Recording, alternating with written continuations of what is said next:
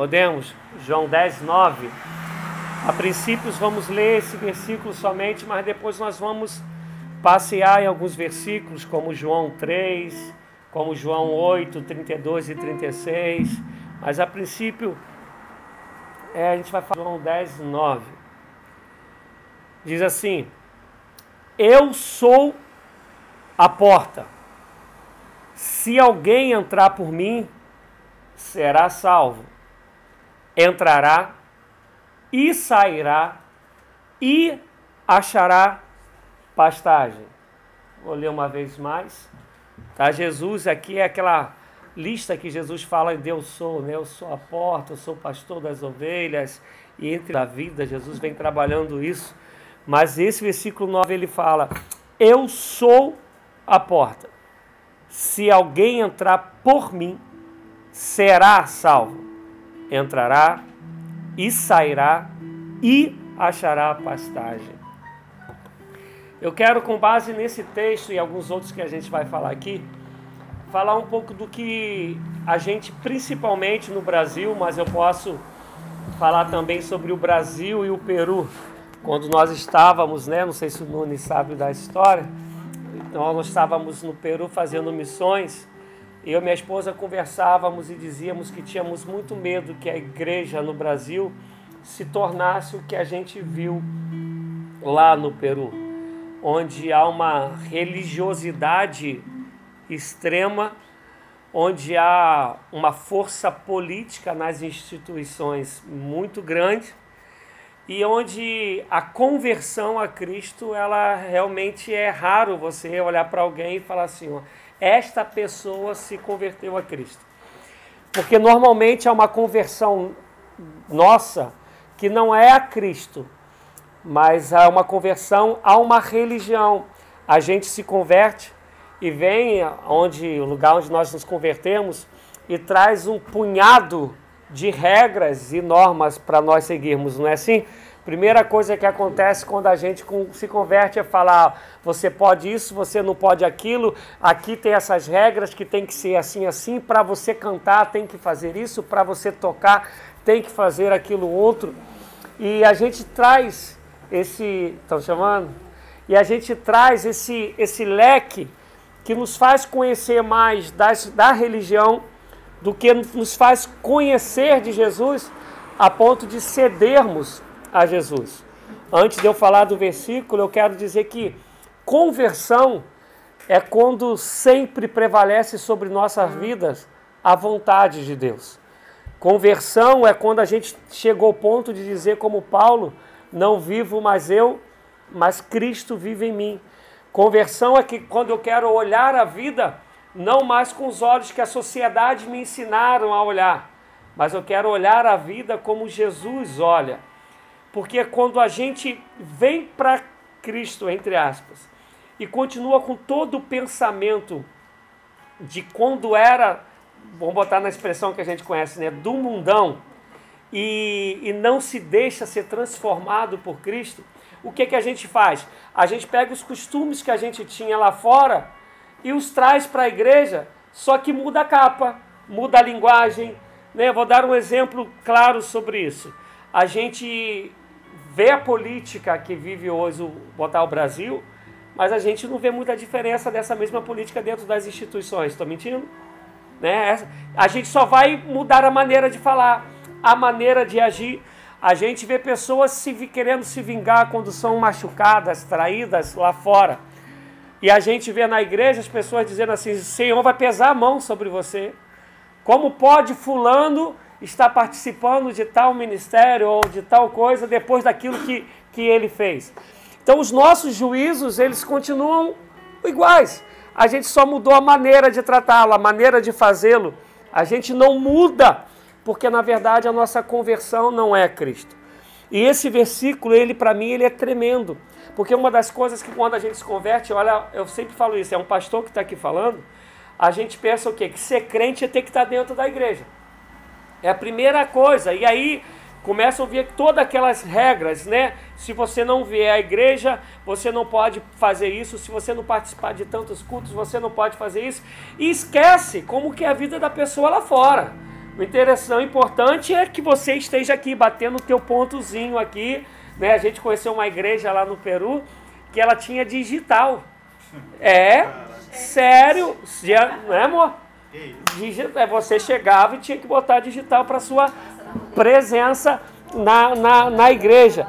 Por quê? Porque o evangelho, entre aspas, que, que tem nos levado a dizer que somos convertidos, ele nos leva para dentro de uma instituição, para dentro de uma religião.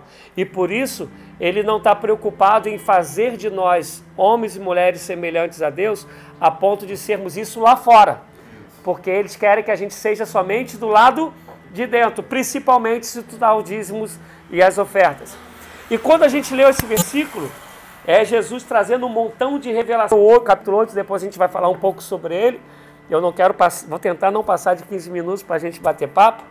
É, mas quando a gente pega o João, ele começa, Jesus começa primeiro, é, é a mulher que foi pega nos próprios ato adulterando, e todo mundo quer acusá-la, a religião quer fazer isso. Vê só, não tem a ver com estar tá falando do mundão, é o pessoal da religião que fala, não, ela tem que ser apedrejada. E além de querer que a mulher seja apedrejada, eles querem pegar Jesus, porque Jesus chega com um montão de ensinamentos diferentes, que não tem a ver com religião, não tem a ver para dentro de paredes, tem a ver para fora das paredes. E eles falam: a gente tem que pegar esse cara. Então, quer dizer, é um excesso de maldade. É maldade em relação à mulher, maldade no que querem fazer a Jesus.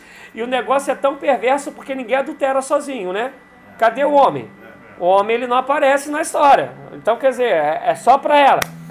E aí Jesus vai, todo mundo conhece a história, né? Ninguém ah, que é aquele que tem pecado que atire a primeira pedra e sai todo mundo.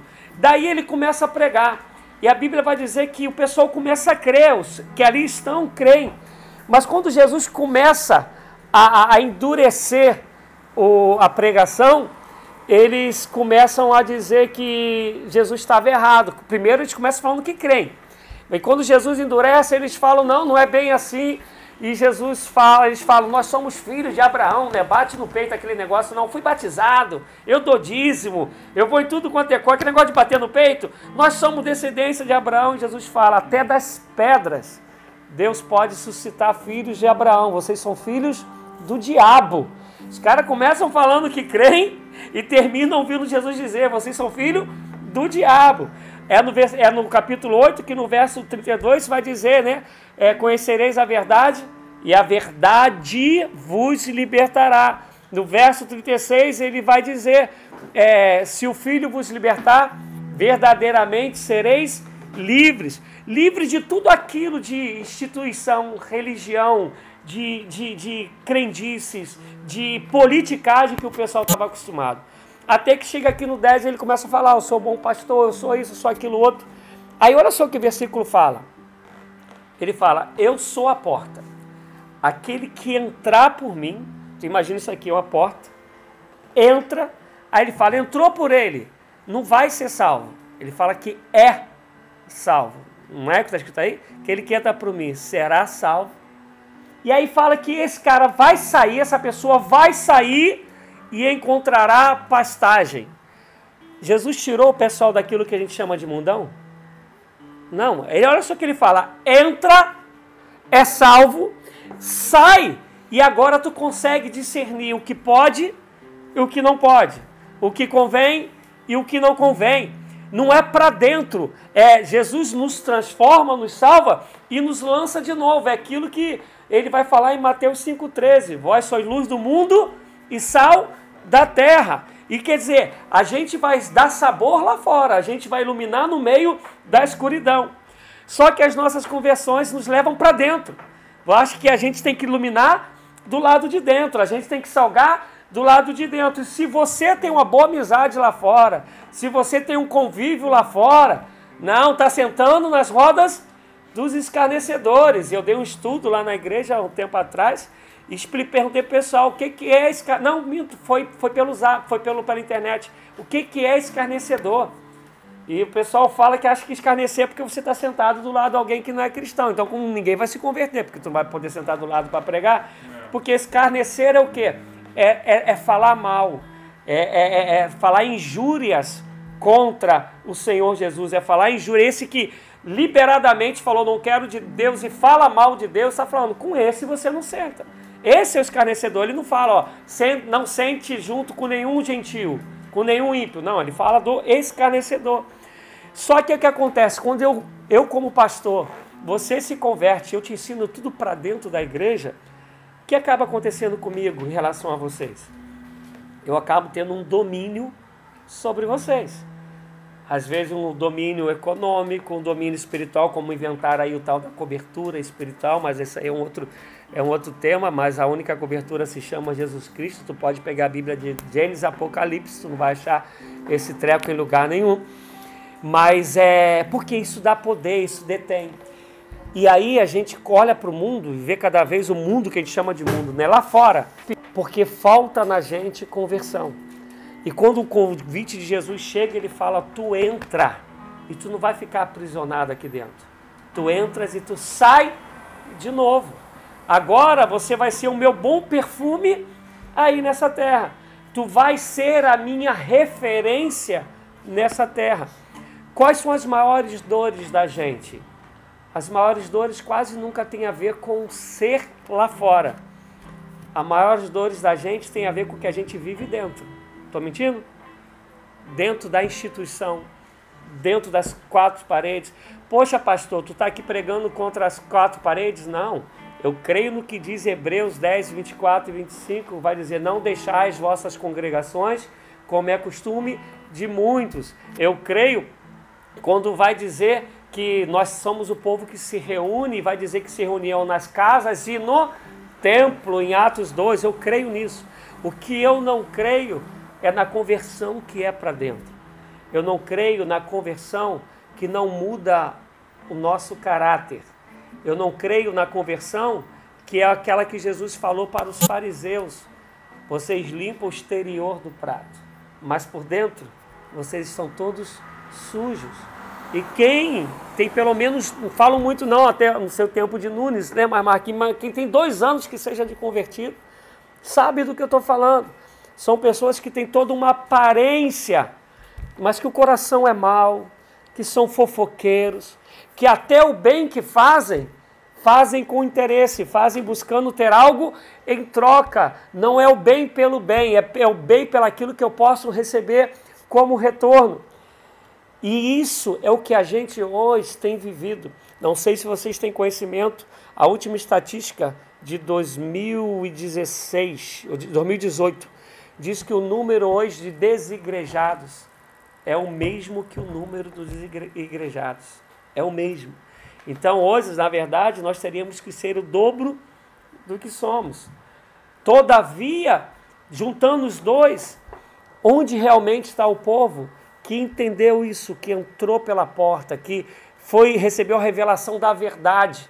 Essa verdade te libertou de tudo. Quer ver um exemplo? Marcos 5, quando tu abres, está aí é um demoniado de Gadá. O demoniado é liberto e uma libertação de das mais loucas, né, humanamente falando, porque o cara ficava nu, dormia em cemitério, é, babava, é, tudo de ruim estava na vida do cara. E o cara, quando se é liberto por Jesus, ele é liberto de tudo isso a ponto dos os próprios moradores da cidade se espantarem quando ele está ao lado conversando com Jesus. E ele quer ir atrás de Jesus. E aí pega esse ir atrás de Jesus, nesse fato não de o Jesus, o Senhor e Salvador, mas o Jesus que representaria para o endemoniado, é, está atrelado a um domínio, está atrelado a, a, a, a um poder que o subjugaria. Jesus fala para ele: Não, cara, se você entrou pela porta, se você foi salvo e agora você tem discernimento para encontrar pastagens, não fica bem atrás de mim, não. Fica aí em Decápolis, que eram dez cidades, e prega quem eu sou para esse povo. E aí vai dizer Flávio Josefo, que é um dos historiadores, vai dizer que a história da vida desse homem transformou as dez cidades de Decápolis com a pregação dele, com o testemunho dele. Na vida, na vida como ela é. E a gente hoje vive lutas, e aí eu quero terminar dando esse exemplo. Paulo se converte a caminho de Damasco. Ananias vai lá e o cura, que ele tinha ficado cego. O que acontece com Paulo? Paulo já sai para pregar. Já sai dali e vai pregar. Você abre João ainda, João 4, Jesus se revela a uma, uma mulher samaritana. O que, que essa mulher samaritana faz? Já sai para pregar. Porque quando a gente vai abrir em João 3, quando Nicodemos encontra Jesus, Jesus fala para Nicodemos, Nicodemos, o espírito ele é livre. João 3:8. Só para onde quer. Ouve-se a sua voz, mas tu não sabes de onde vem, nem para onde vai. Assim é todo aquele que é nascido do Espírito. Paulo, quando vai escrever, ele vai falar sobre a multiforma da graça de Deus, quer dizer, várias formas de Deus trabalhar. Mas nós temos dificuldade de compreender isso. Uma coisa sou eu como pai, vou falar como pastor, ensinar a pessoa sobre vida de santidade, sobre é, se ele vai servir numa denominação, sobre o que, que é aquela dominação. Outra coisa sou eu estipular tempo para Deus agir na vida daquela pessoa. Você às vezes pega pessoas que estão 20, 30 anos de igreja, não levaram uma vida a Cristo. Tem alguém que se converteu semana passada, já levou 10, 15 a Cristo, porque o Espírito ele é livre. Mas a religião, a instituição não nos deixa entender isso. Não nos deixa compreender que se Jesus nos libertou, só tem uma prisão que ele vai falar que a gente tem que viver, que na verdade quem mais fala é Paulo. Que Paulo fala que ele se faz escravo por causa do amor de Cristo. A única prisão que Paulo se aceita estar é a prisão do amor. E aí, por causa desse amor, ele vai falar: me fiz de fraco para os fracos, de forte para os fortes, de, de, de com lei para os que tinham lei. E aí, para terminar, eu quero falar sobre Jesus. Qual, quando que você olha para Jesus e vê característica de instituição e de religião e de política na vida dele? Jesus ele foi contra a terra a, a, aquele, como é que fala? politicamente correto. Tem passagem que Jesus é convidado por um fariseu para comer na casa dele e ele prega contra ah, o que o fariseu está falando, fazendo, que é aquela parte que os grandes ele coloca, coloca na ponta e o que é considerado pequenininho ele coloca lá atrás. E Jesus começa a falar, né? que, que isso está errado, que tem que pegar os mais humildes e colocar aqui. Não queira logo as primeiras cadeiras, porque tu pode passar vergonha e chegar alguém maior do que você, você ser convidado a colocar para trás. Cara, ele era convidado.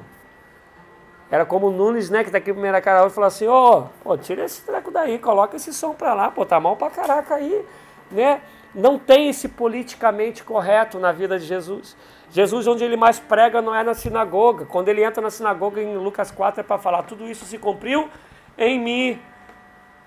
É só para mostrar quem ele é, e ele sempre é Jesus na vida, no mar, a caminho de. E isso mexeu com os fariseus, isso mexeu com os saduceus, isso mexeu com o pessoal romano, porque ele não estava preocupado a, a não ser nenhuma outra coisa, a, a não ser ser aquilo que Deus o chamou para ser. E hoje nós temos sido muita coisa, menos aquilo que Deus nos chamou para ser. Há em nós uma dificuldade de viver Cristo em qualquer lugar que seja, sem alguém ter que estar tá dizendo regras para nós. Porque viver em Jesus vai muito além de regras. É onde ele bate no sábado, né, no pessoal que defende o sábado. E a maior parte das nossas conversões hoje são conversões de regras são, conversões, são conversões de é, normas, de livrinhos que te, colo que te dão para você se seguir aquelas normas. E esse livro aqui é onde mais tem ficado do lado de fora na vida dos novos convertidos, principalmente. E meu desejo com, com as reuniões, a gente vai tentar fazer aqui a cada 15 dias, se assim Deus der graça, é fazer com que a gente Seja cristão dentro da igreja, porque eu creio na comunidade dos santos. Mas muito mais do que isso, que a igreja seja esse lugar da gente extravasar. Porque qual é o objetivo da comunidade? A gente se reunir e poder adorar. Sem estar preocupado se estão reparando na gente, porque na verdade teria que ser o lugar dos irmãos. o lugar dos santificados, o lugar. Então aqui, aqui, por isso que eu estou falando, aqui é o lugar de ficar livre, não é de ter frescura. Né? Eu vi Marquinhos ali de calça, já quase que eu rodopiei ali. Falei, ué, o que está acontecendo, rapaz? O cara veio, veio, veio, veio de calça. Não, entre os irmãos, que, tem que tinha que ser o lugar da maior espontaneidade do mundo. Mas entre os irmãos que a gente toda hora está tendo que provar que é alguma coisa. É dentro dos irmãos que toda hora estão querendo experimentar a gente, estão querendo nos acusar, estão querendo colocar um jugo sobre nós. Conseguem carregar é, entre nós que é a dificuldade do perdão, da misericórdia, da graça, da compaixão.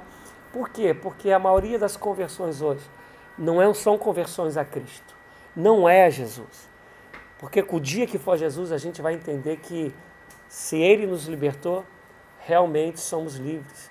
Se Ele nos libertou, a gente não fica preso na caixinha, a visão se abre e a gente vai lá para fora e vai aprender aquilo que convém e aquilo que não convém, aquilo que pode e aquilo que pode. Não é porque tem ninguém falando, é porque há um espírito dentro de nós que fala.